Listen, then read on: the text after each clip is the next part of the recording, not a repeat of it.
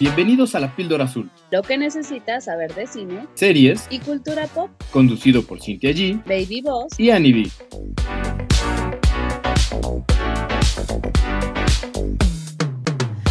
Bienvenidos a un nuevo episodio de La Píldora Azul. Yo soy Cintia G, están conmigo Annie B. Baby Boss. ¿Cómo los trata? ¿Cómo los tratan estas festividades? Yo no supero este, el ¿Qué? mortifango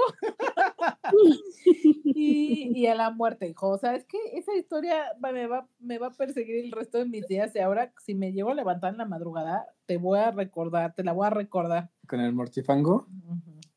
No, con que se me, que se despierte y le dé el terror.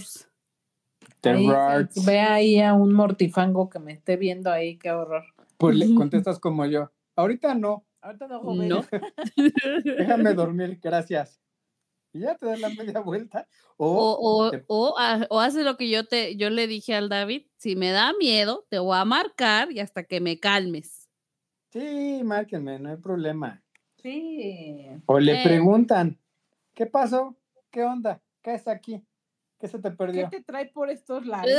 ¿Cómo te puedo ayudar? A ver, dime. Sí, ¿para Ah, qué asunto? Ya te toca ir. De que, no, muchas gracias. Ahorita no. O si sí quieren, dice, va, pues órale, pero sin dolor, ¿no? Sí, como. Wendy Guevara, no, ahorita no ando yendo.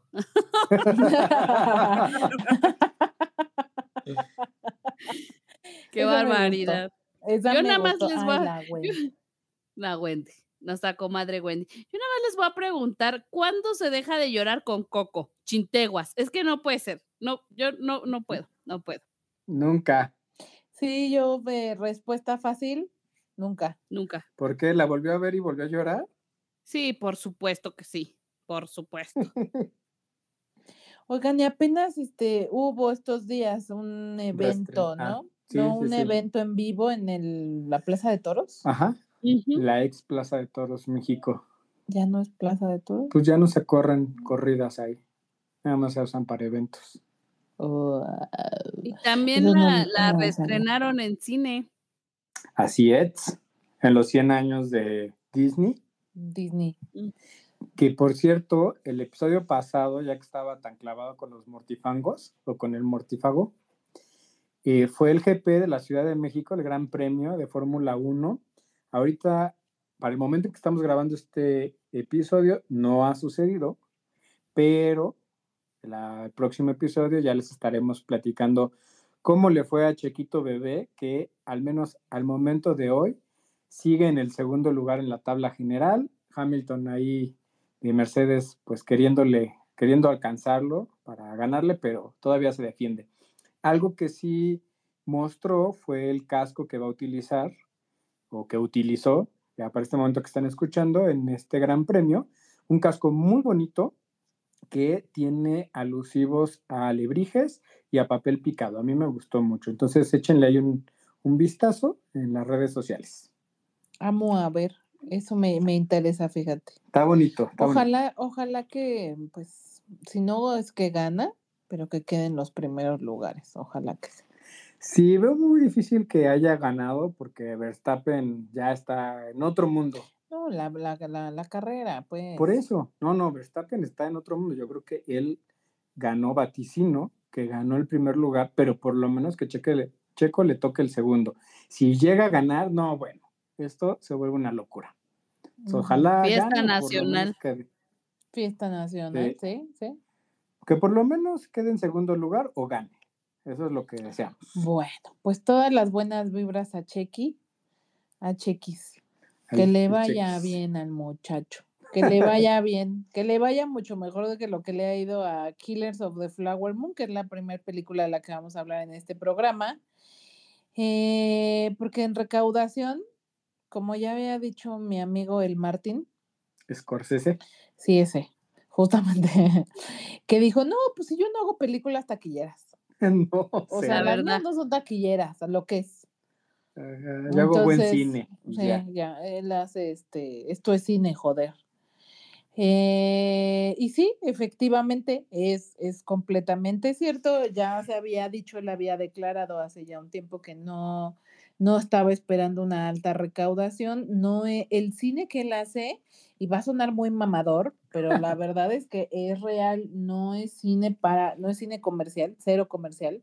No creo que sea el tipo de película que se preste, todavía sorprendentemente, y por eso fue tan, por eso ta- sorprendió tanto Oppenheimer, porque eh, tampoco creo que sea una película para todos, y sí, y sin embargo, le fue muy bien en taquilla, mucho mejor de lo que seguramente se esperaba. Ujú. Pero creo que Killers of the Flower Moon está ay, muy lejos, muy lejos de repetir esa hazaña, Es que, porque sí está muy mamadora. O sea, a ver, yo creo que Martin o sea, sí está en otro nivel este pedo, para empezar. tiene películas muy buenas, muy asequibles, Pero son las menos. asequible para la gente, sí son las menos, pero o, o acaba siendo algo muy bueno, muy aterrizado para cualquier público, o cine muy mamador. O sea, como que son las dos. Ahorita me viene a la mente Buenos Muchachos, El Irlandés, que también he hecho varias con Leonardo DiCaprio. Hay una, ahorita no me puedo acordar, ah, Los Infiltrados, esa es muy buena y está muy, muy aterrizada. Pero bueno, pues no es el caso, ¿verdad? Es que tiene un chorro, hijos. Estoy pensando que quiero hacer un TikTok sobre esto porque uno tiene un chorro de películas muy buenas, muy, muy buenas. O sea, realmente sí, eh, Scorsese sigue demostrando por qué es uno de los grandes dentro de la industria. Eh, y dos, yo no me había, no había caído en cuenta que tiene una mancuerna de ya muchos años con este Robert De Niro. O sea, Ujú. es el actor, creo yo, con el que más ha repetido este, para, pro- para muchas de sus producciones. Y, y pues, güey, o sea, también me dan ganas de hacer un, un top de la dupla De Niro Scorsese. Scorsese ¿Cómo se pronuncia? Scorsese. Sí. Scorsese. Este, porque tienen muy buenas, ¿eh? Él y Leo, ¿no? O sea, son como No, pero con los dos. muchísimo más con, Con, Con De Niro. Robert. con Robert De Niro, sí. Ok, ok. Ok, ¿cómo le entramos a esta película? Ay, hijos, es que, a ver, a ver, atenos paciencia, Ani. Ahí te va. A ver, Ahí yo va. lo sigo. Eh, la sinopsis. ¿De qué va Killers of the Flower Moon? Primero es la adaptación de una novela, de un libro, que así se llama. Bueno, y, y está basado en hechos reales. Está basado en hechos reales. Eh, que se centran específicamente en la comunidad Osage, Osage, Osage. Osage, creo que se pronuncia en inglés, que son indios americanos. O sea, entiendo que en Estados Unidos, digo, a grande rasgo no soy historiadora, pero ahí les va. Ahí me corriges tú, Lick, si, si me equivoco. En Estados Unidos hay como varias eh, Tribus, tribus, eh, se le puede llamar, de indios americanos, ¿no? pueblos. Eh, los Comanches son uno de los más famosos, los. Cherokees son como los más famosos, pero otros que yo, yo personalmente nunca había escuchado son los Osage. Y entiendo que estos son de, de- son de los pocos que después de las persecuciones que tuvieron, las guerras y las matanzas El y demás, exterminio. el exterminio que sufrió la comunidad indioamericana, eh, fueron de los pocos que les los, los mandaron a una reserva y ellos dijeron, ya, o sea, los mandaron, imagínate, Ani, estar a la mitad de, no sé, no sé en dónde, ¿en ¿dónde, es- dónde es esto? Ahorita es Oklahoma, o, o donde sucedió. Pero, pero ya ves que, eh, Pero haz de cuenta que venían de Colorado. Por- de pero por ya ves que en Estados Unidos la, la verdad es que la mayoría de los, de, que, mm, de las, de la Tierra. tierra. es árida, o sea, no hay ni Ujú. madres. Es como la mitad y la mitad. No es como México que tiene bosques, selvas, todo, ¿no? No, no, no. no. Sí. Allá es árido, está gacho. Entonces, a la mitad de la nada, les, les dieron una reserva y los pusieron ahí, fue de ahí se quedan y, lo- y ellos no se tantito. quejaron porque fue de, ah, si no nos vas a molestar, órale, ¿cómo va? Me voy como un paso atrás. Ellos de estar en una tierra fértil donde podían cazar bisontes, hacer agricultura y demás, los mandan a una reserva en la tierra que nadie quería, que no había nada. nada.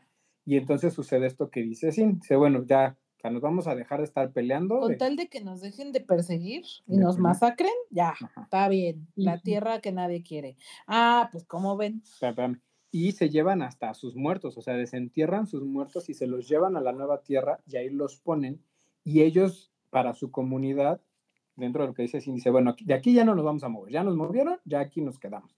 Tierra que nadie quería. Y ahora sí, Y oh, surprise, oh, surprise, ¿Qué había petróleo, había petróleo. Muchísimo Mm. petróleo. Un chorro de petróleo y ahí es donde empieza el verdadero problema que aborda esta película, porque los blancos, los americanos, dijeron, "Mm, no, pues que siempre sí me interesa tu tierra, fíjate, no estaba tan, tan árida y tan, tan, Tan tan, fea. tan fea como yo pensé. porque al encontrar estos yacimientos de petróleo, en algún momento, esto es como por ahí del 1920, 1921, Ujú. Resulta que esta comunidad, que en sí son, eran, al final creo que eran entre 15, o sea, creo que empezaron como 15 a 20 familias y acabaron como 5 familias. Se volvieron las personas más ricas de la tierra, sí, más ricas del mundo, al punto que la servidumbre que tenían o lo que pagaban era a gente blanca para que les sirviera de choferes, de ama de llaves, de cocineros, eh, en fin, y ahí es... A mí eso me llamó, perdón que interrumpa, muchísimo la atención. O sea, es algo que de entrada te, su- te suena rarísimo y hasta dices, ¿esto es real o está inventado? Imagínense ustedes, imagínate, Ani, que fuera como si una comunidad indígena Los en, en, sí, o sea, los tarahumaras, whatever, en, co- en, en- en su, en la sierra encontraron yacimientos de petróleo y entonces se volvieran Multimillonarios. No sé, o sea, Elon, Elon Musk, güey, así, de un día a otro multimillonarios, y entonces la gente que les sirve, pues fueran los blanquitos de las lomas, así, casi que Así, así. así, literal. Y esto es true story. Y entonces, pues obviamente, el dinero mueve a todos. Las- Con dinero él al perro, Ruff, ruff. dirían. No sé. Y entonces los blancos multimillonarios que en su momento eran las empresas de petróleo, que es una de las razones por las que Estados Unidos se vuelve potencia por el petróleo y el oro que encuentra en California, la fiebre del oro. Así es como se vuelve rico y una potencia mundial. Dicen, bueno, pues hay que quitarles este petróleo porque dentro, cuando les dan los, las tierras, se hace un acuerdo que solo los pura sangre o los descendientes directos de esta comunidad De los Osage. Osage o Osage eh, los podían heredar, ¿no? que eran los headlines. Eh, no se podrían vender. Y entonces lo que hacen los blancos es empezar a casarse con ellos y a matarlos. Y ahí es donde ibas. Eh, pero si no sigues, Ani, Eh, más o menos. Pero a o ver. ya, o ya, o ya. Ya te perdimos. Ay, y ella, I'm very confundida. es que me soltaron demasiados datos, amigos, como que sí se apasionaron en el tema. Es Pero que vamos está bien. Muy bueno, sí está muy bueno. O sea, que, sea mamadora no significa que sea mala, ojo. Bueno, es que es un drama que se cuenta en tres horas y media de entrada. Es una película larga. El punto es, unos indios americanos encontraron petróleo, se volvieron ricos de la noche a la mañana, pero ri, o sea, millonarios, Rico. no. Y Multimillonarios. entonces los, los gringos, Blancos. los blancos, por decirlo, porque de hecho a mí me llama mucho la atención que a los indios americanos les digan piel roja, ¿no? Que son morenos, o sea, rojo de dónde. Pero bueno, Bueno, es un mo- morenitos. moreno especial, porque no es como moreno mexicano. No, pues es que hay tonalidades de morenos y eso es lo que me estás diciendo, pero rojos no son. Pero ya ves que les llaman a ellos pieles rojas, ¿no? Entonces, los blancos dije- dicen, "Ujú, ay, mira, como que esta muchacha, este, india, no está tan fea, fíjate, no está de mal ver. Como que tiene muchos millones que la hacen que atractiva. exacto, así, hija, tal cual. Entonces empiezan a casar con ellos por mero interés, o sea, por mera interés económico. Y lo peor no es que se casen con ellos, porque eso, pues como quieran, ¿no? Pues ya cada quien en gustos rompen géneros y, y hay muchas, muchas razones para casarse con alguien más allá del amor. El problema y el por qué se llama la película Killers of the Flower Moon es porque no solo mezclaron sangres y, y por, por intereses, sino empezaron a masacrarlos a diestra y siniestra sin que nadie hiciera nada. O sea, aparecían, los mataran, los mataban así a plena a luz del día, este, eh, muertes tras muertes tras muertes y nadie hacía nada. Y, Por- se y prácticamente pues, acabaron con esta Comunidad. comunidad. Sí, porque eran indios, ¿no? Eran eh. Nativos americanos y entonces pues, a nadie le importaba que, que los mataran. Flower Moon es el nombre de una flor. Este, y por eso, y, y una flor que era como muy característica de esa, De la de zona. esa zona. Por eso Killers of the Flower Moon, como haciendo alusión a la matanza descarada eh, de los blancos hacia los, los Osage, Osage. Eh, prácticamente eso trata la película. En medio de todo esto está el personaje de Leonardo DiCaprio, que es un pues, americano común y corriente, Un blanco. un blanco que regresa de la guerra, no sé qué guerra es de la, no sé si la Primera Guerra Mundial o Es la primera guerra. Eh, regresa a casa, va a visitar a su tío, que su tío vive pues, en medio de esta comunidad, ahí tiene sus, el tío tiene Su dinero, tiene una granja de ganadería, pero está este, pues, viviendo en esta, no sé si en esta área o al En lado de Oklahoma. en Oklahoma. Estado. Y el tío está en medio de toda la conspiración para asesinar a, y quedarse con el dinero de estos, este, de esta, Esta comunidad. comunidad. Que de hecho él se vende como alguien que los quiere y Que, los que, protege. por, que por cierto es Robert De Niro, el tío, por, su- supuesto. Eh, es- lo que muestra hacia afuera es que los apoya, los quiere y es como buen samaritano, pero por atrás él es el que está gestando todo para robarles este Su, petróleo. su, su tier- sus tierras, sus propios, sus, sí, su dinero, pues. Y entonces el personaje de Leonardo DiCaprio está en medio como alguien sin carácter. Ahí, ujú. un- una persona completamente, pues sí, débil, que el tío lo hace como quiere y él termina en medio de esta conspiración sin ser el actor intelectual, ni siquiera el actor, eh, Ejecutor. ni siquiera es el ejecutor, pero que termina siendo cómplice. Y en, el, y en el medio de todo esto está el personaje de Lily Gladstone, que interpreta a Molly, que es una india, una india Osage, que, mm, con la que se casa Leonardo DiCaprio y que bueno, sale masacran a la familia bien rudo. O sea, sí, sí siento que hablando ya, ahora sí, yéndonos directamente a la crítica, creo que ella brilla cañón. O sea, me mega encantó la actuación de esta chica, me involucró mucho su historia. Yo al final me sentía como muy puta, güey. O sea, qué horror dormir con el enemigo, güey. O sea, estás durmiendo con alguien que está masacrando a toda tu familia y tú ni por enterada. O sea, neta, uno no termina nunca de conocer con quién está.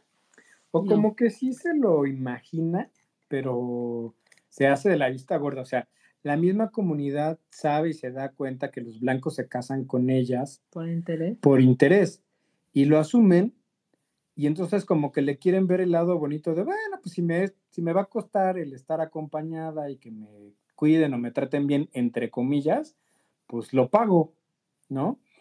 Pero dentro de la medicina que les dan es como los van matando y pues como que se resignan a que eso va a suceder.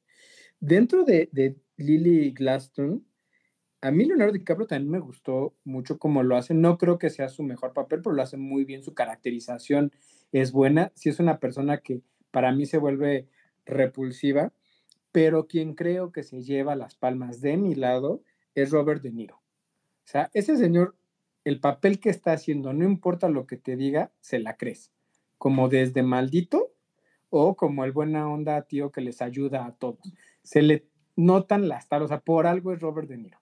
Creo que se luce Es que muchísimo. sabes que lo hace como sin esfuerzo. Pues sí, Eh, o sea, Como que le pues, sale ya. pues lo que hemos dicho, ¿no? Que parece que lo, lo hacen ver tan fácil, que dices, ah, ajá, pero ya cuando ves, es una muy buena actuación. A mí ella, de verdad, las microexpresiones, la mirada que te dice todo y nada, qué actuación. Yo estoy convencida que ella se va a llevar el premio a mejor actriz en, De los, reparto. siguiente- en los siguientes Oscar. La neta está brutal, brutal, brutal, brutal, brutal. Eh, la, por supuesto, a nivel técnico no tengo nada malo que decir. La fotografía, la producción, vestuarios, maquillaje, eh, todo, todo, todo, todo es de primer nivel, por supuesto, o sea, o- obviamente, joder, esto es cine, pues, ¿no? Sí, técnicamente creo que es una fregonería. Lo único que a mí, el único pero que yo le encontraría es el ritmo. Y creo que una parte cae en La lo técnico, e- en la edición y otro poco en el script, ¿no? En el guion. Sí siento que te mantiene, es, una mezcla rara porque te mantiene interesado en saber qué va a pasar. Quieres que a los malos les vaya mal y a los buenos les vaya bien. Sí, que ya se haga justicia, ¿no? Como de, Ujú. oye, ya que los detenga alguien, por Dios. O sea, sí te mete, sí te involucra, pero el, llega un ritmo a los primeros 30 minutos y luego se mantiene y no cambia y entonces eso se vuelve pesado. Entonces yo creo que debes ir bien dormido. Lady Boss se durmió sin darse cuenta, yo sí la aguanté sin ningún problema, pero sí debes ir descansado porque se vuelve sosa. A No mí- quiere decir mala, pero sí sosa. A mí me parece innecesario que dure tres horas y media. O sea, Ujú. innecesario. O sea, le puedes cort- cortar una. O sea, creo que pudieran haber hecho un esfuerzo en que durara dos horas y media y perfecto. O Ah, hasta tres, tal vez. No, no. O sea, innecesariamente larga no me parece que de verdad sea fuera vital que durara tanto tiempo. O sea, no, qué horror. Sobre, Qué horror. sobre todo por el cierre. Si le hubieran dado un cierre más fuerte, tal vez es, ok, se andaba cocinando este drama para acabar así de fuerte. Pero como no, que no quiere decir que el cierre sea malo, pero no tiene la fuerza que uno esperaría para que durara tres horas y media. ¿no? Pues así, ya. Eso es todo lo que hay que decir de Vietnam. Esa- Es- Ya después de que la despedazaron. Exacto. Ah. No, pero ¿quién es uno para juzgar? Al buen Martín. No, sí me deja todavía este, como inspirada, pero siento que sí me voy a esperar al streaming cuando yo le pueda poner pausita para ir al baño o para comer o whatever, o sea, con calmita este tema, porque sí siento que tendré que darle atención y tiempo, o no sé ustedes.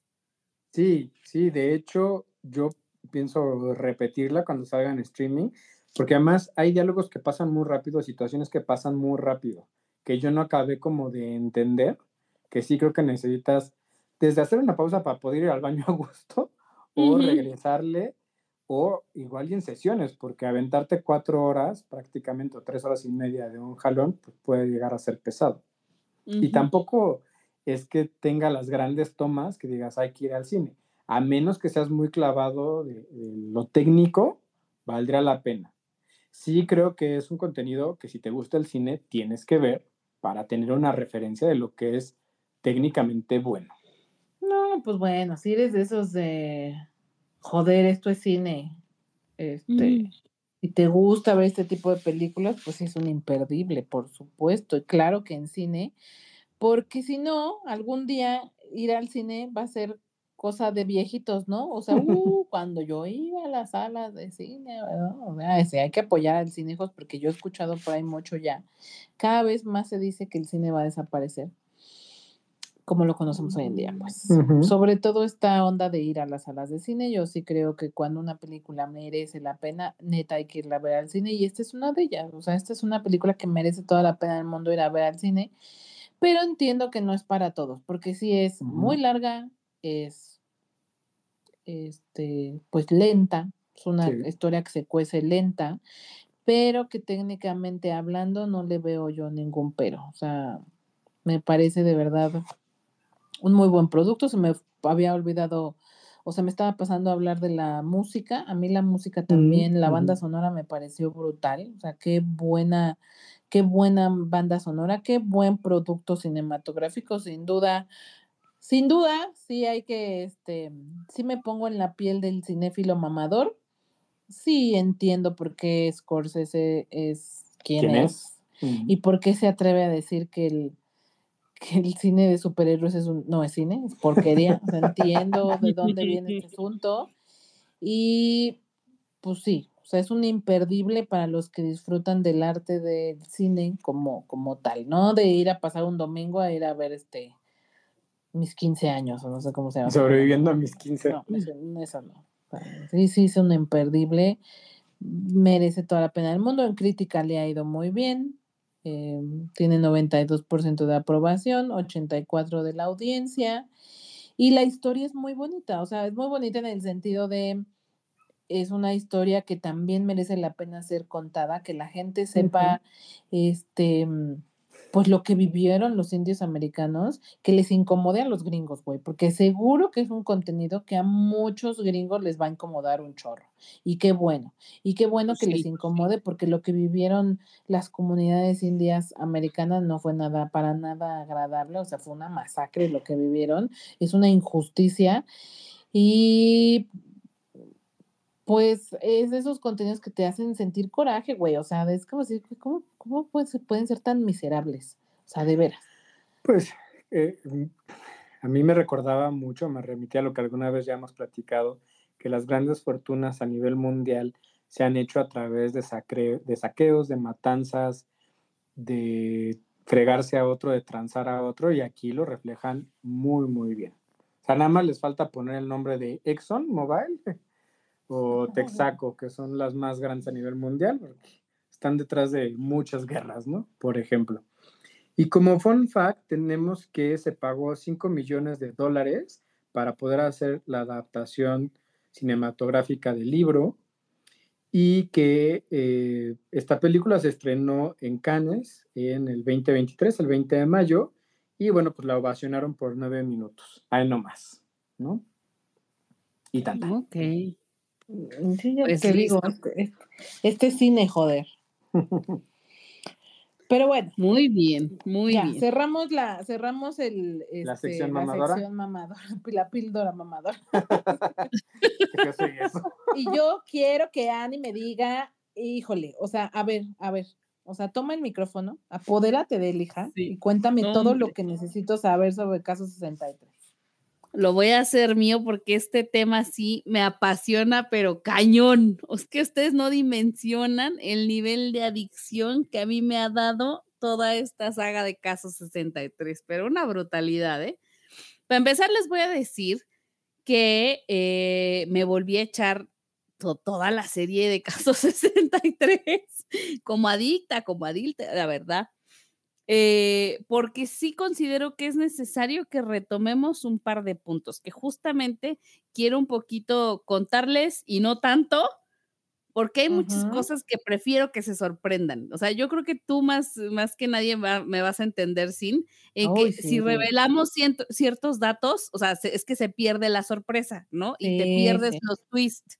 Y yo no Es quiero correcto. hacerles eso. Yo, a- yo me chocan los spoilers, soy súper enemiga y no les quiero arruinar este tipo de sorpresas que trae esta, esta saga. Pero bueno, empecemos por el principio. Esta, esta serie, que es más bien audioserie, la van a encontrar disponible en Spotify. Por si ustedes no habían escuchado los episodios anteriores donde les he mencionado em, caso 63, Vale la pena mil por ciento, se los juro. Garantía de la píldora azul sin temor a equivocarme, que está buenísima. Y la ventaja es que son episodios cortitos. Las temporadas son de 10 episodios. Los episodios son realmente muy cortos. Durarán entre 10, 15 minutos máximo.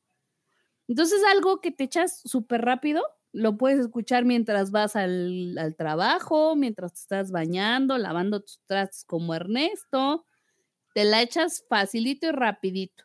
Y aparte, pues es de estas series que te envician, de estas que te provocan a maratonear. Y como es tan rápida, pues te la pones y en un centón ya se te fueron tres, cuatro episodios. Entonces, a mí es de las cosas que más me gustan, que sea un tanto dinámica. Quizá la primera temporada empieza medio lentona porque nos están planteando todo el, todo el mood. Y aparte estamos hablando de que la serie toca temas complejones porque habla de viajes en el tiempo. Y lo maravilloso de esta serie es principalmente que nos mezclan un chorro de datos que son de la realidad. Y entonces llega un punto en el que te hace cuestionarte si de verdad esto es una serie de ciencia ficción o si esto es algo mucho más allá, nos están plantando dudas o, o qué, o qué está pasando, qué está pasando y, y ya yo entré en modo paranoide y ya yo digo, todo es parte de, todo está planeado, güey. Es una conspiración.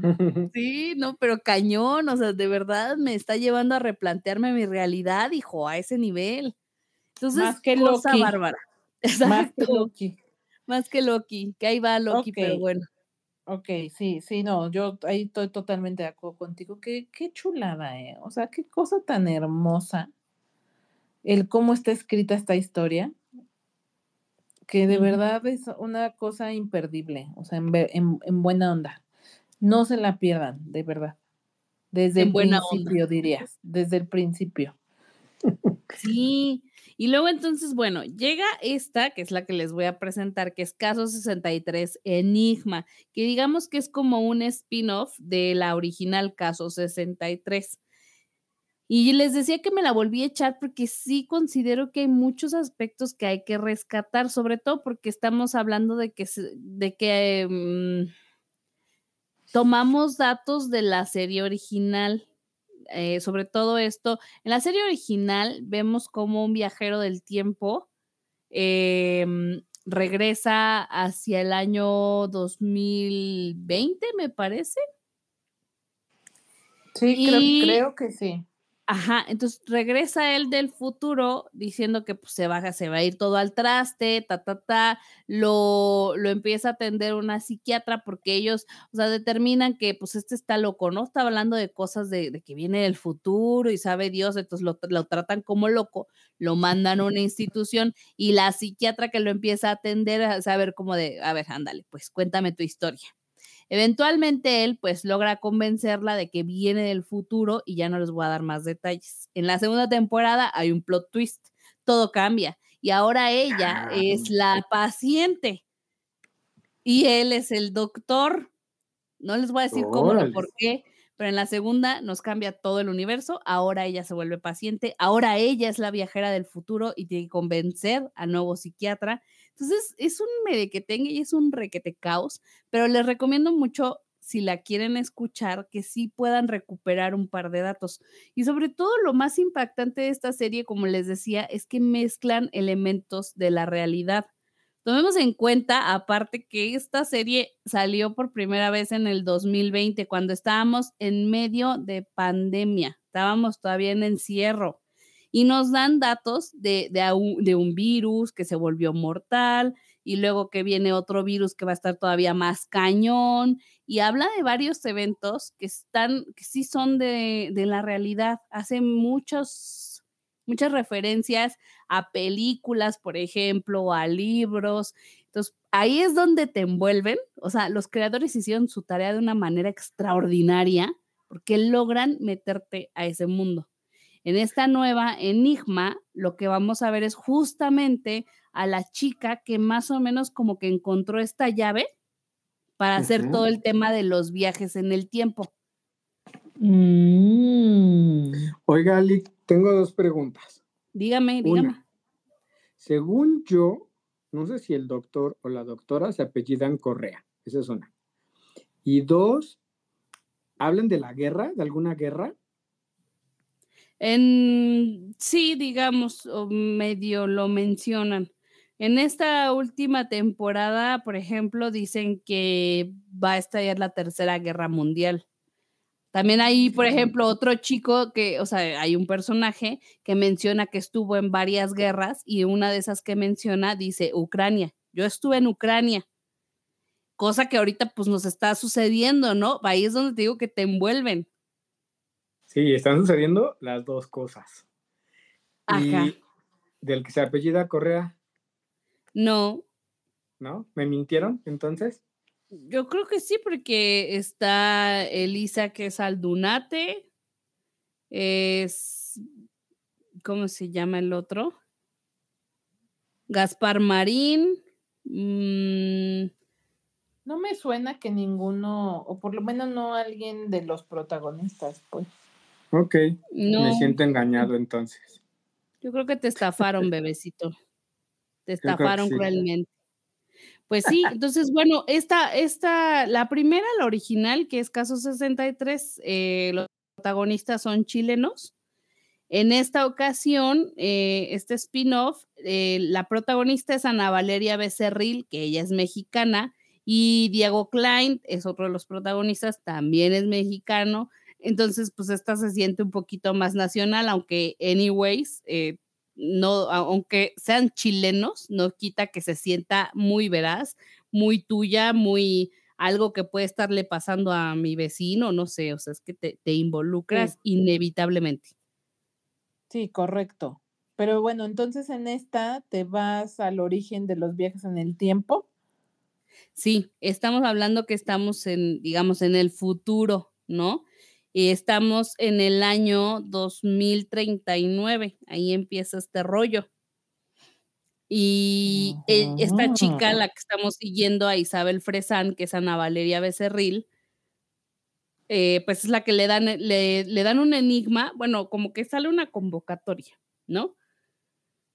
Sale la convocatoria para resolver el enigma, ella lo logra resolver porque había un premio de por medio, ¿no? Ay, que les vamos a dar tal premio. Y la vieja dice, bueno, pues ¿a quién le va a caer mal una computadora? Juego.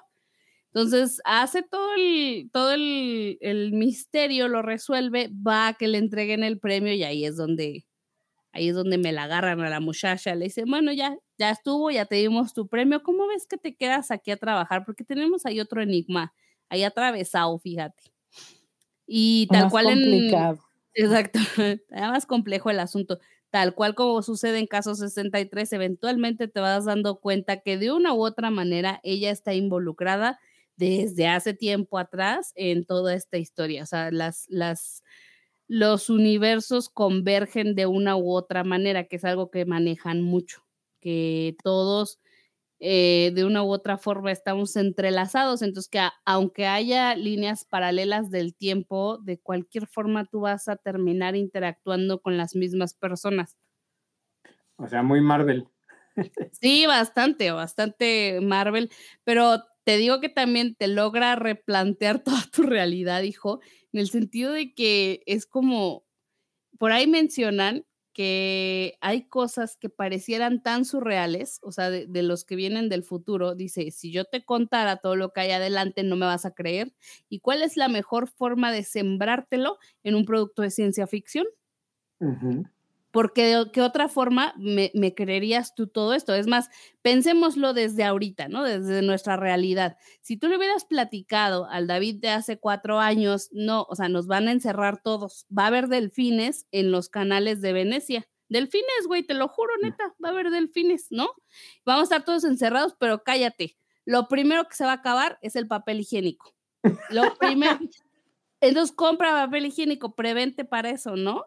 Yo te recomiendo invertir en una compañía de gel antibacterial, millonario, millonario. O sea, si, si te hubieras tú platicado esto hace cuántos años, no te la crees porque dices, "N- no hay forma, ¿no? La forma en la que nos encerramos, ah, hubo acciones tan, tan ilógicas como esta, la del tapete, por ejemplo, antibacterial, que ya vimos que sirve para nada.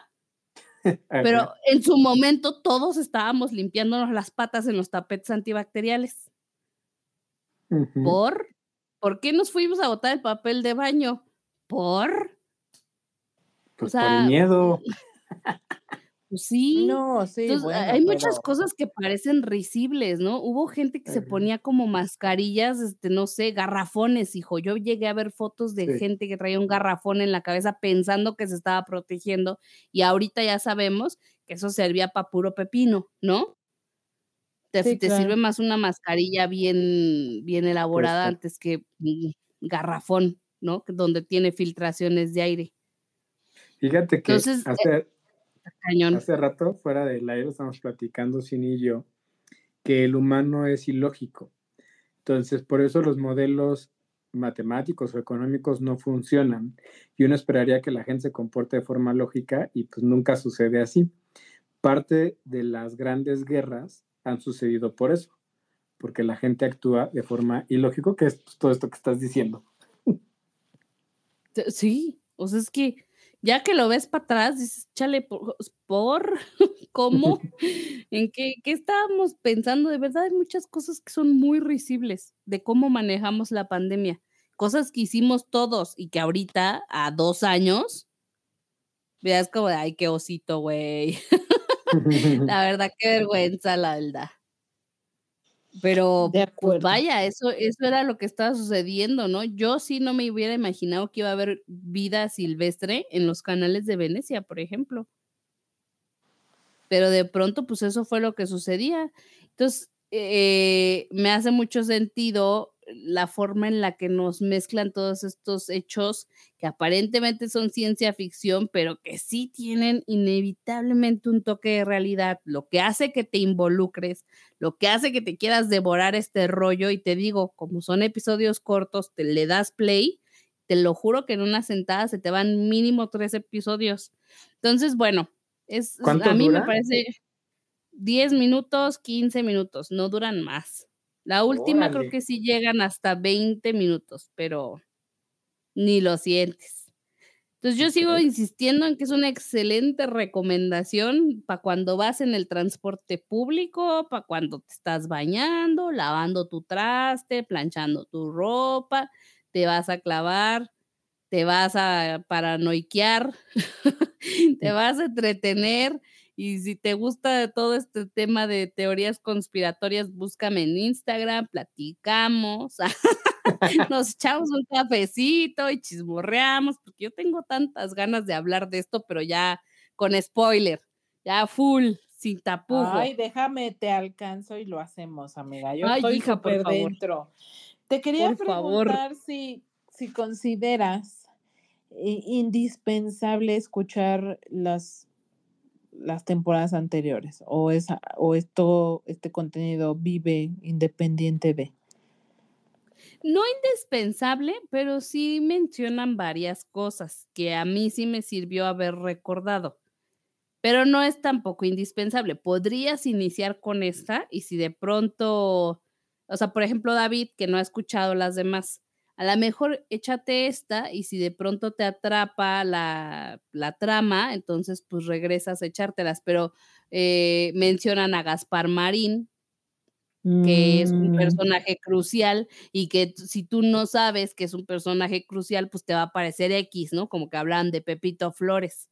O mencionan este el evento Garnier Male, que también si tú no has escuchado el previo, pues no vas a tener idea qué es eso, ni te va a hacer tanta tanto brillo, ¿no? No lo vas a tomar como algo tan relevante. Y ahora ya que lo escuchas, ay, claro, hay esto, ay, es que ya dijo lo del libro. Entonces, no es indispensable, pero sí es deseable.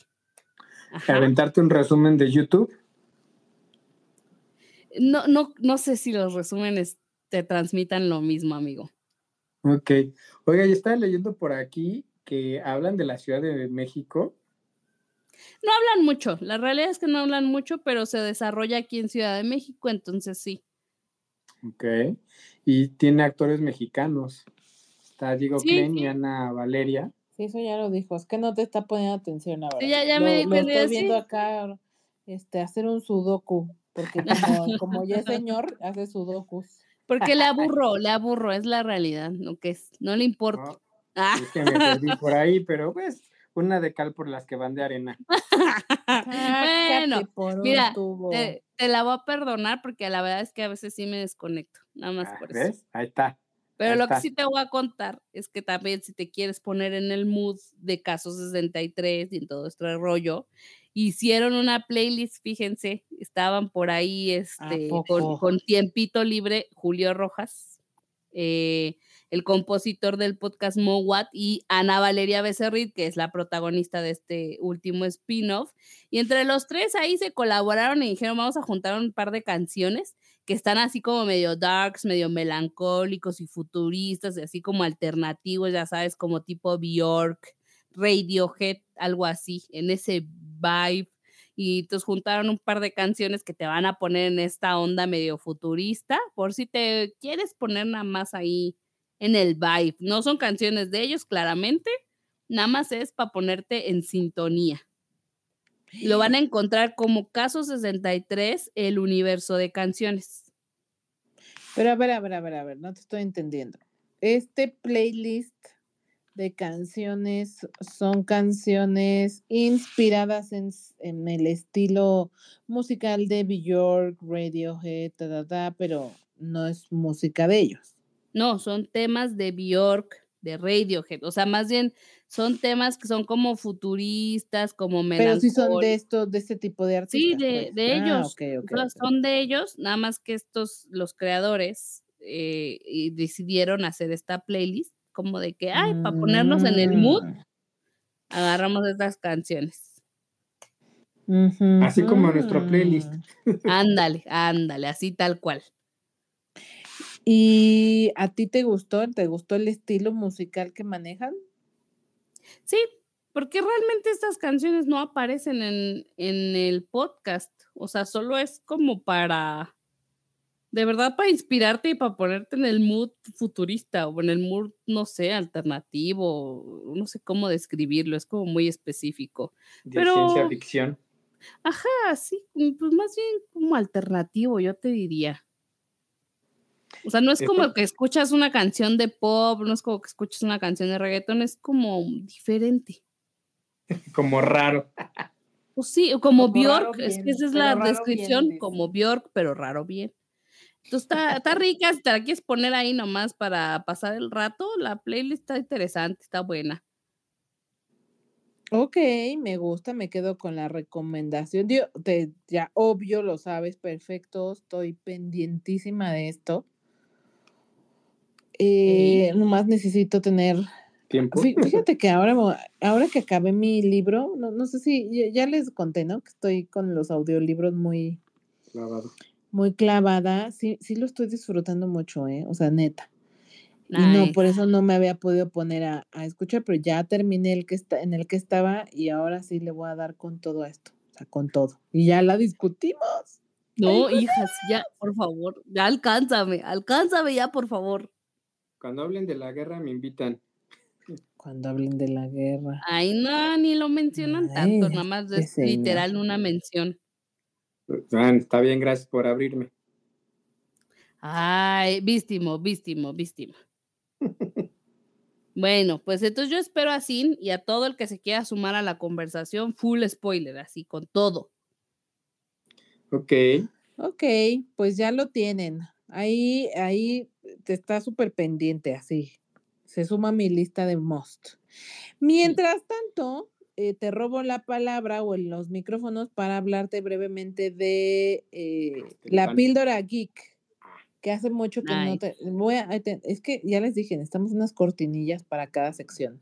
Hace mucho que no hablaba de recomendaciones para la píldora geek, pero no puedo dejar de hablar de la nueva serie que también es un spin-off de Castlevania. Yo hace ya un tiempo les hice la recomendación. Está bien perrona Castlevania. Son cuatro temporadas y qué chingonería de serie, de veras, de veras. En todos los sentidos es una chulada de serie.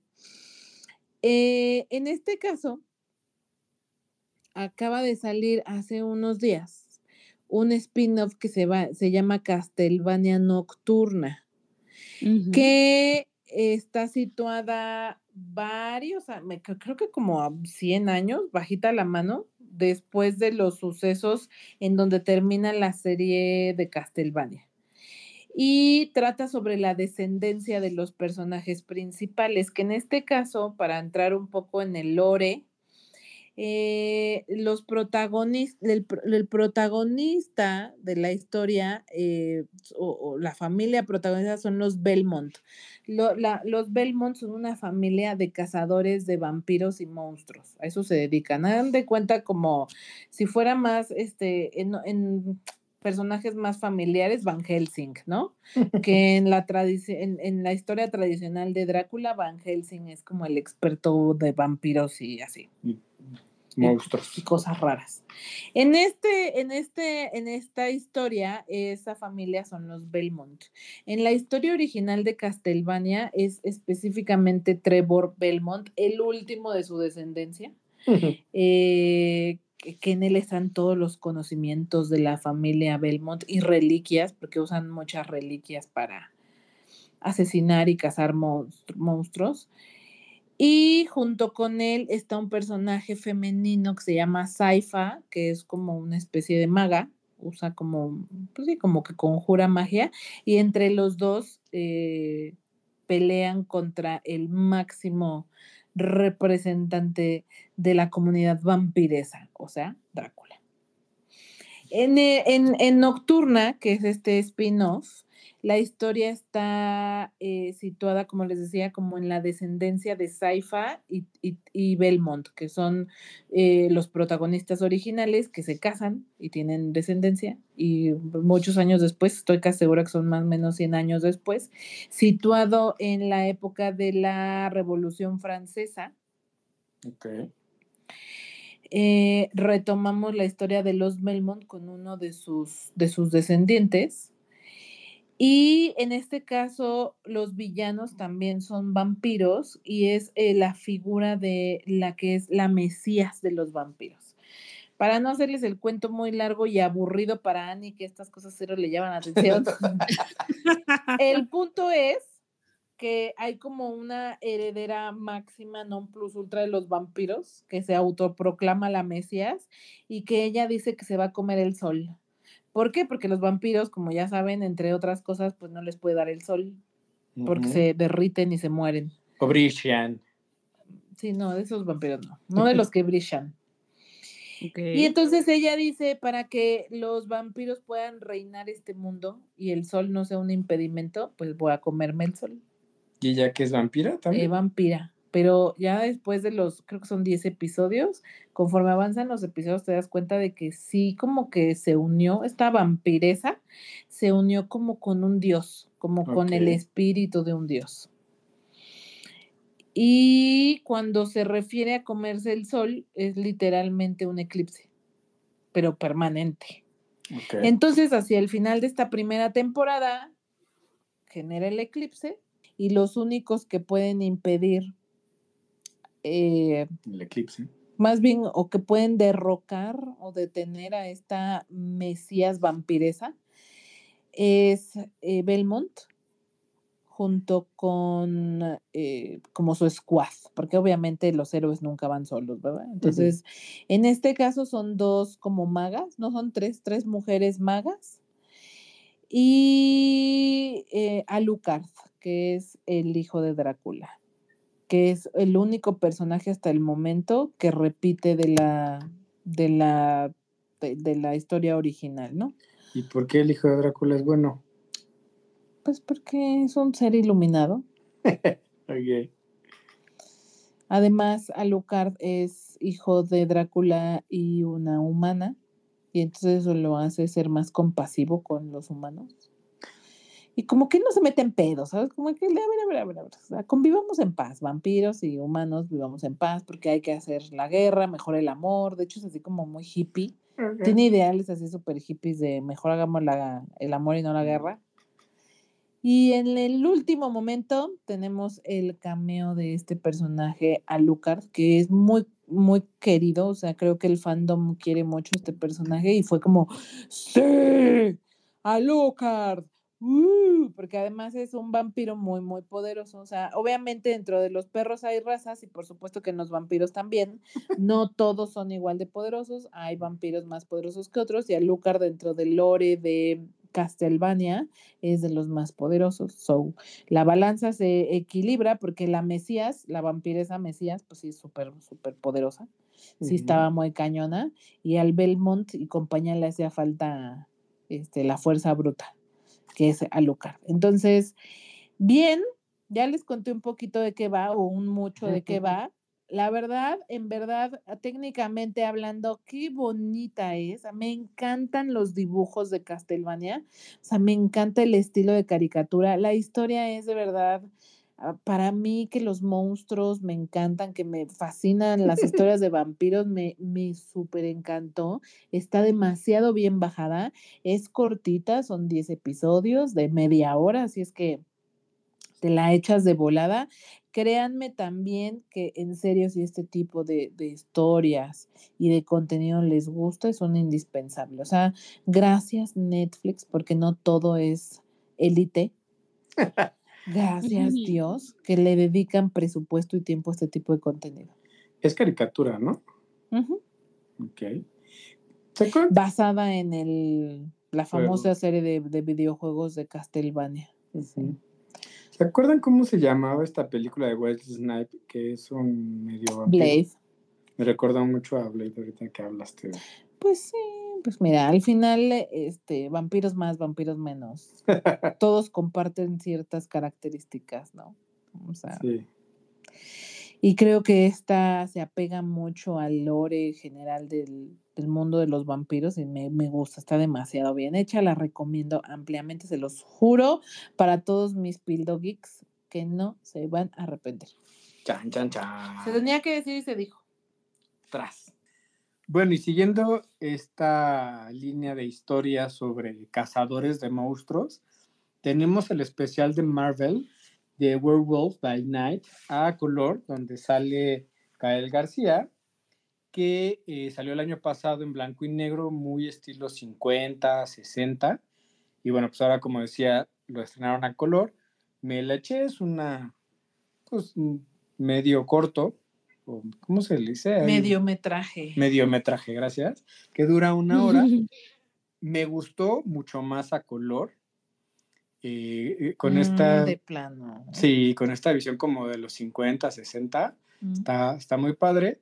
Claro que se notan como más los, algunos eh, errorcillos ahí de, o no luce tanto el, el maquillaje de, de Gael, Mm. y sí se siente la actuación de forma diferente en verla a color que en blanco y negro. Entonces creo que puede ser un buen ejercicio verla ah, en blanco y luego y luego blanco y negro y luego verla a color y compararla. Pero sí me gustó, la disfruté, está, está padre como este estilo. Y el intro, utilizan todavía el intro viejo, por así decirlo, y va pasando el de Marvel, que duraba antes como dos minutos, que van presentando a todos los, los superhéroes y con los nuevos que van saliendo, y aparecen como unas garras, ¿no? De hombre lobo que los va rompiendo. Entonces, eso se ve padre, eso me gustó mucho. Y me acordé que me gustaba mucho ese intro, el intro que tiene ahora Marvel, que es de tres segundos, pues ya no me gusta tanto. Entonces, nada más como mención, ya está a color. Si les gustó el, el año pasado en blanco y negro, vayan a verlo. Creo que sí vale la pena una horita ahí que, que se lo echen. Y eso nos lleva a... Solo por Gael, mi amor.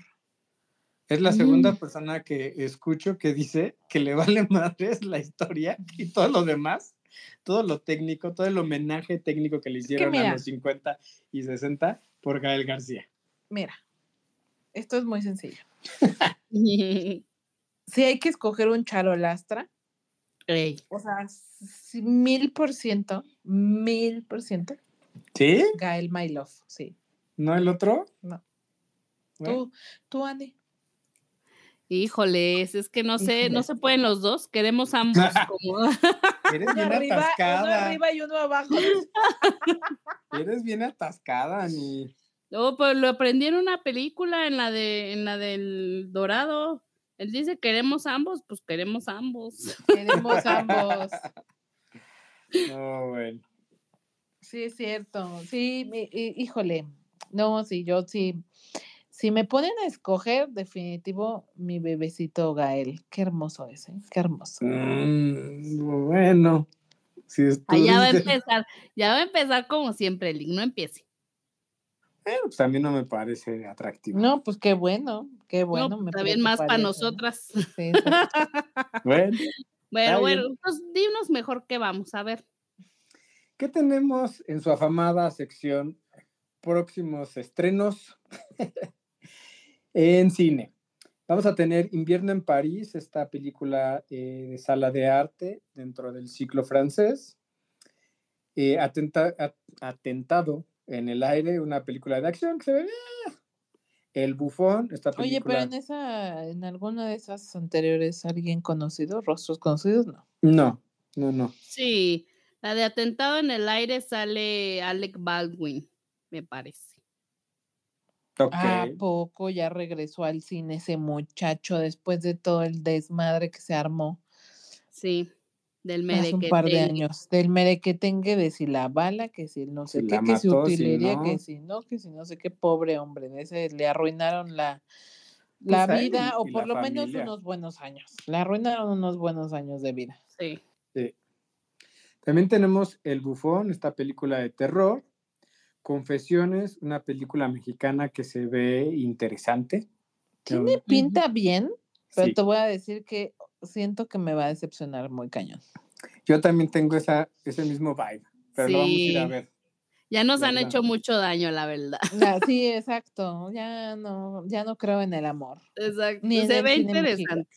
Eso se ve interesante, es como que una familia este, acomodada y de repente les, les secuestran a, a la niña y el secuestrador eh, se les aparece, pero no está pidiendo una recompensa, está pidiendo una confesión, porque todos, toda la familia tiene cola que le pisen y entonces a ver quién suelta el, el secreto más piors.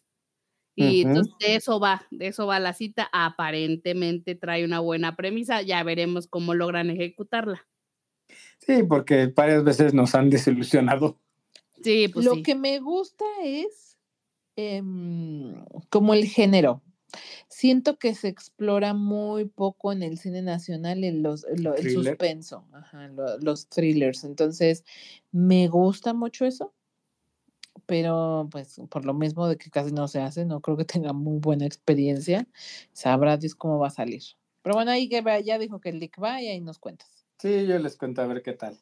Llega Ok. también como producción mexicana, eh, señor influencer, que hijo, ves los trailers y dices, ay, Te vo- Dios. te vo- no quiero sonar payasa ni nada, pero te voy a hacer una cosa.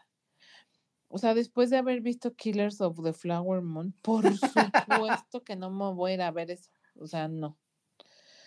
No, Mira. sé, no siento que lo que lo poco o mucho que gane viendo a Scorsese lo voy a perder este, con creces viendo señora influencer. A mí también cero se me antoja el, el tráiler los trailers se ven horripilantes. Y digo, ¿cómo? O sea, ¿cómo se nota que hay que comer? Digo, no, no he visto la película, no la pienso ver, pero sí a mí me da, o sea, me da como pena ajena de la actriz principal que haga una película así. Ya. Solamente a mi gusto se justificaría si se burla, se hace ironía del hecho, pero si no es como, Pero "Ay, creo que es el punto, ¿no? Creo que es este una crítica hacia los influencers. Pues quién sabe, porque en una de esas, o sea, se ve muy producción Televisa. y Ay, en no, una de esas le aplauden. Sí, déjame decirte que tengo muchas ganas de ver sobreviviendo a mis 15, pero solo la voy a ver cuando esté en streaming. No sé por qué, creo que por el comandante Harina. Ok, bueno. Por pues, morboso, quien. nada más. Exacto. Mira, a mí esas películas se me hacen como Sharknado. Yo no me explico, primera, a quién se le ocurrió y segunda, a quién la autorizó. ¿Quién le dijo, oye, fíjate que sí, sí la hacemos? No, o sea, no. No, pero no pegan, licenciada. No, O sea, no. lo peor es que pegan y por eso la siguen haciendo. Mm, Pero bueno, y tenemos reestreno, reproyección, preparándonos para el spin-off de la saga de los Juegos del Hambre, que será por ahí del 16 de noviembre, si mal no recuerdo. Eh, esta semana vamos a tener las cuatro películas que han salido de los Juegos del Hambre. Híjole, eso sí me súper interesa. Yo soy turbo fan, turbo fan. Me eché los libros, son tres. Este, la saga original, pues, de tres libros. Qué cosa tan hermosa. O sea, no saben cómo amo a Pita Melark. O sea, Ay, es, sí. Es así de que no puedo, no puedo. ¿Sabes? No puedo de amor, o sea, neta lo amo y qué bonitos libros, ¿eh? Yo de verdad los devoré, los engañé. Hace mucho que no disfrutaba tanto unos libros como esos, los tres me gustaron un chorro y sí, sí estoy tentada a, sí, sí me tienta Nadie. ir a verlas otra vez al cine, sí me tienta. ¿Sabes quién es turbofan también? Lady Boss. No, Nice.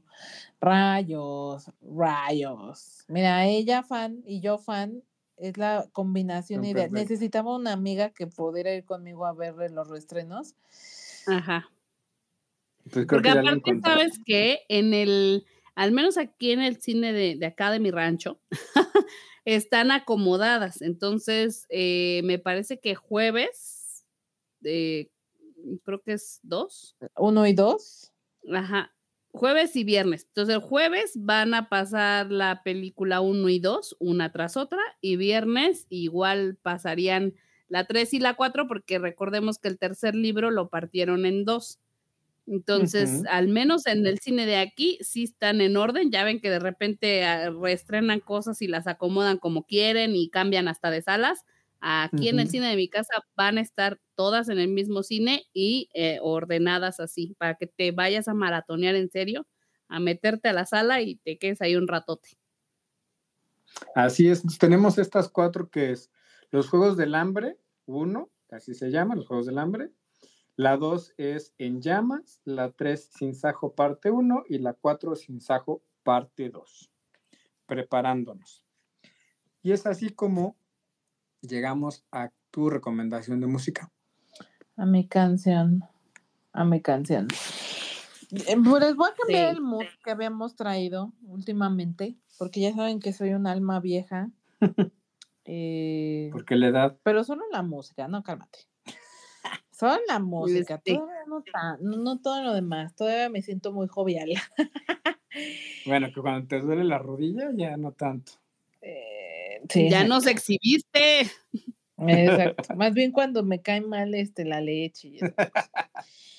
Pero hay, un, hay una canción de los 80 que me gusta mucho, mucho, mucho, mucho. No puedo dejar de estar recomendando, de recomendando música ochentera porque me, o sea, me encanta. Creo que es de los géneros que más disfruto escuchar, las oldies. Y esta canción, Love My Way, de Psychedelic Force, me súper encanta. O sea, me parece un turbo mega clásico de la época. Es una chulada de canción cambia bastante el mood que habíamos traído, muy opuesto a Bad Bunny y esas cosas. Pero es buena, se los juro que es buena. Este, si les gustan los oldies. Oigan, por cierto, ¿ya oyeron ustedes dos la de, ¿no? la que les recomendé. También tengo ese pendiente, ponernos a, ponerme a escuchar nuestra píldora, nuestra lista de la píldora azul de recomendaciones de canciones como para darle un una Refresh, oportunidad un a todas las que han recomendado, ¿no? Porque ne- neta que sí la escucho, pero no me ha dado la vida de darle play a las a las últimas. So, sí lo tengo pendiente. Sí, supongo que usted tampoco, ¿verdad, licenciada? ¿Cuál? La de Reina, Reina Leona. Ah, no. Bueno, se queda de tarea que escuchen nuestra playlist, ustedes dos. Me voy a poner al día, lo prometo. Y traeré mis comentarios. Pero mientras, ustedes sí hagan caso, o sea, no hagan lo que hacemos Ani y yo. Hagan lo que digo, no lo que hago. Entonces, este, sí, sigan, a, vayan, a- vayan a buscar la lista de recomendaciones de la píldora azul en Spotify. Recuerden que si por alguna extraña razón no le encuentran buscando directo en Spotify, el link directo a la playlist está en nuestro Instagram, que ya saben, nos encuentran como la píldora azul, con una entre píldora y azul. También en Facebook estamos así, ahí en historias destacadas la van a encontrar, no hay pretexto. Así es que muchísimas gracias, Ani, David, se nos acabó el tiempo. ¿Qué más quisiera uno que quedarse aquí toda la vida? Pero no se puede, hijo, no se puede. Así es que mil, mil gracias. Sigan disfrutando de su semana o más bien de su fin de semana. Si aún no han tenido tiempo de maratonear, este, de un maratón spooky, este es el momento. Ahorita pónganse en este momento a, a escoger su, su película. Ya sea que quieras ver una clásica o Scary Movie o alguna de las que recomendamos, hay bastante contenido. Así es que gracias, gracias a todos los que nos apoyan episodio a episodio. Oye, Sin, pero antes de irnos, les queremos comunicar que la píldora azul va a entrar en una reestructura. Entonces, vamos a estar eh, grabando episodios como más cortos o muy puntuales de los blockbusters o solo películas que les recomendamos, aquellas que consideramos que no son dignas de una mención, una recomendación. Por algún momento no se las vamos a estar trayendo mientras hacemos esta reestructuración. Ya el resultado de la misma se, los, se las comunicaremos en su momento y retomaremos el ritmo que habíamos traído. Así que esperen nuevas noticias de cómo va a cambiar este podcast. Min, no se nos asusten. Este, Si son más cortos o de repente no nos encuentran. Sí, sí, sí, son menos, más cortos o, o no fluye en las siguientes semanitas, este, ténganos paciencia. Ténganos paciencia. Estamos en la crisis de los 30. Yo me quería tomar las vacaciones, pero no me dejaron. No me dejaron. Exacto. Pero igual pueden encontrar eh, contenido en la página web de la Píldora Azul, que también por ahí vamos a estar ya teniendo el recuento de los estrenos de cine para mes de noviembre. También tenemos por ahí el recuento de todas estas películas de terror y dónde verlas por plataformas. Si de pronto sentiste que lo mencionamos súper rápido, ve a la página de la Píldora Azul y ahí vas a encontrar esta lista. Entonces, igual, si quieren, nos pueden encontrar en la sección web de forma escrita. Ahí vamos a estar para ustedes, bebés. Tiene razón la Ani. O sea, que conste que este, este, este aviso, este anuncio es para recordarles que no todo es solo el podcast. Están las redes donde estamos subiendo constantemente noticias. Está la página web donde estamos reactivando la public- las publicaciones de, de notas, no- de noticias, pero también recomendaciones y demás. Así es que no hay pretexto. O sea, yo ya les dije que también si no, si ya de plano son muy millennials, muy centennials, pues me van a buscar a TikTok. Este, como soy Cintia G, y ahí también yo estoy subiendo eh, pues, videos cortos con mi reseña de algún, algunos, todo lo que ha- hablo aquí, por supuesto, y también contenido que luego veo que recomendó Ani o David, ahí también lo estoy subiendo. Así es que Sí, o si quieren escuchar, seguir escuchando podcast, te pueden ir a los pasados que no han escuchado. sobre todo los nuevos, como tu amigo. Como Dani. ¿Cómo de- como Dani. Dani. Ajá. Dani, si estás escuchando esto, este mensaje es para ti, su, su, subliminal. Hay mucho contenido que escuchar viejo, ¿eh? bien padre, bien padre. Sobre todo porque este señor de repente se le bota y dice cosas bien chistosas, como mortifango. Mortifango. Ay, no voy a dejar que lo olvides nunca. no No, tengo ningún problema. Muy bien, pues hecha la mención, ahora sí, muchísimas gracias, Ani y David, a todos los que nos escuchan, los viejos, los nuevos. Ya estarán escuchando más noticias respecto al futuro de y los ajustes de este programa. Mientras tanto, que pasen un bonito fin de semana. Les mando un beso, un abrazo. Y manténganse reales. Bye. Chao.